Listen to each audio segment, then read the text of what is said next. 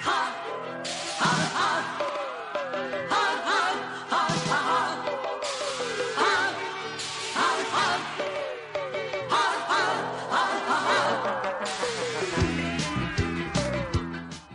小朋友们，大家好，我是亮亮和小黑的爸爸，天亮听广播叔叔。今天我们讲《西游记》第十八回遇险假雷音。在上一回中，唐僧师徒西行来到火焰山，炽烈火焰让他们无法前行。悟空去找铁扇公主借芭蕉扇，铁扇公主和牛魔王因为儿子红孩儿被悟空降服。而心生怨恨，不肯借扇。后来在众天神帮助下，逼牛魔王交出芭蕉扇。过了火焰山，唐僧师徒继续西行。这天，师徒四人走进一座深山，忽见远处神光霭霭，隐约现出楼台。唐僧问悟空：“此为什么地方？”悟空说：“师傅，这是个大寺庙，像是雷音寺。”可道路不对，且有凶器。唐僧催马上前，见山门露出“雷音寺”三字，以为到了灵山，立即下马便拜。悟空说：“师傅，仔细看看，这是小雷音寺。”唐僧不管是大雷音还是小雷音，急忙往里走。悟空说：“此处凶多吉少。”正在争执不下时。即听山门里有人喊：“唐僧，你从东土来拜我佛，怎敢这么怠慢？”唐僧赶紧和沙僧八戒进殿拜佛，唯有悟空在一旁冷笑。殿上说：“孙悟空见如来怎么不拜？”悟空侧棒在手，喝道：“大胆妖怪！”竟敢假冒佛名，吃俺老孙一棒！突然从半空中摔下一副金牢，把悟空连头带脚扣在下面。原来莲花座的佛祖是个老妖，自称黄眉老妖，罗汉都是小妖变的。他们一拥而上，把唐僧三人绑起来。悟空被扣在金牢下，急得乱撞。他将身子长到百丈高。那金牢也随着长，他把金箍棒撑住金牢，拔根毫毛变成梅花钻，还是无济于事。悟空念动咒语，唤来五方揭谛、六甲六丁、一十八护教了迦蓝来帮忙，可谁也没有办法。揭谛上告玉帝，玉帝派二十八翁下凡降妖，众星神围着金牢，使枪的使枪，使斧的使斧。扛的扛，撬的撬，还是没有办法。这时，星神袁金龙想出个办法，他把身子变小，头顶上的头角也变成针尖儿一样，然后顺着金牢合缝处用力钻去，钻进一个尖儿，独角变得有碗口粗，可还是没有缝隙。悟空急中生智，将金箍棒变成一个钢钻。在袁金龙的脚尖上钻了个孔，自己变成芥菜粒大小，藏在孔里。袁金龙使劲往外扯，才把脚从金牢中拔出来。悟空现了原身，撤出金箍棒，将金牢打个粉碎。那妖王本以为悟空无法出来，正睡大觉，被响声震醒，率小妖出来追上悟空。悟空与他斗了五十回合，不见胜负。众神早已忍耐不住，一拥而上，围住黄眉怪。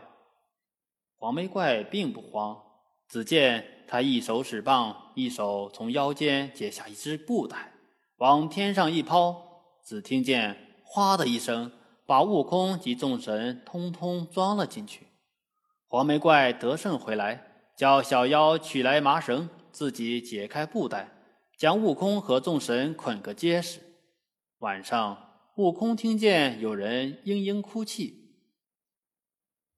悟空啊，当初为师不听你劝，致使今日遭难，我好后悔啊！悟空听出是师傅的声音。悟空使个遁身法，把身子变小，从绳子中脱身而出。悟空解了师傅、八戒、沙僧及众神的绳索，众神使了设法，将唐僧等带出墙去。悟空变成蝙蝠，飞回高楼。他找到唐僧的袈裟等行李，现了本相，拿了行李就跑。黄眉怪听见响动，叫人去查看。小妖们点灯一看，后堂已空无一人。黄眉怪领小妖追了上来，众神和八戒、沙僧敌住黄眉怪。悟空见黄眉怪又去解那只口袋，大叫：“大家快跑！”自己跳上高空。众神及唐僧等人措手不及，除了孙悟空，其他人均被黄眉怪的口袋收了进去。天神天将被擒，悟空不敢再去求见玉帝。他想起武当山有个荡魔天尊，也许能降此妖，于是向武当山去了。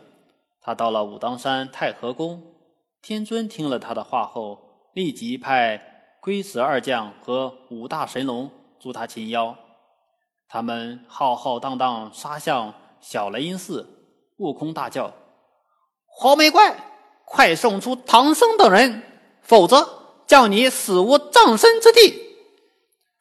黄眉怪大怒，举棒打来，口中大骂：“破猴，搬来几个败兵，就敢口出狂言，吃我一棒！”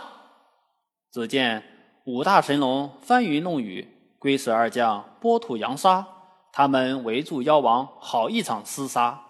黄眉怪见来势凶猛，又解下布袋。悟空心惊，忙叫道：“列位仔细！”驾筋斗云跳上天空。神龙、龟蛇还没明白怎么回事儿已被口袋吸了进去。悟空按下云头，正懊悔时，忽见西南方飞来一朵彩云。有人叫：“悟空，认得我吗？”悟空一看，是弥勒佛。悟空问他到哪里去，弥勒佛说是专为降服黄眉怪而来。原来黄眉怪是弥勒佛手下一个敲磬的黄眉童子。三月三，佛祖去赴原始会，谁知他偷了几个宝贝下界成精来了。佛祖回来后不见了黄眉童子，还丢了三件宝贝。那口袋是后天袋，狼牙棒是敲磬用的锤。悟空见弥勒佛没带兵器，担心无法降妖。弥勒佛对他耳语一番，悟空大喜。悟空来到小雷音寺，大叫：“泼魔，你孙爷爷又来了，快出来！”黄眉怪出来见只有悟空一人，大笑：“我看你无处求人了，也罢，今天我不识宝贝，和你比个胜负。”悟空与他斗了几十回合，假装败走。那妖怪不肯罢休，挥棒赶来。悟空把他引到西山坡下，见一瓜地，就变了个大西瓜。妖怪正渴，问这瓜是谁的。这时，从瓜棚中走出一位老者，说：“大王，请尝尝鲜儿吧。”妖怪也不客气，见满园瓜果还未成熟。只有一个大西瓜，水灵灵，妖怪抱起来就啃。悟空趁机滚进他肚中，翻跟斗、竖蜻蜓，把妖怪折腾得满地打滚。畜生，认得我吗？妖怪抬头一看，才知老者是佛祖变的，忙磕头求道：“主公，饶我一命！”佛祖上前夺了他的后天袋和敲磬锤。悟空从他口中跳出来，举棒要打，被佛祖劝住：“看我的面子，饶了他吧。”悟空把几把小妖尽情打死，又把唐僧和众神救出来。唐僧率徒儿拜别了各路神仙，继续西行。好了，小朋友们，今天的故事就讲到这里，我们下一回讲。寄到紫金铃，再见。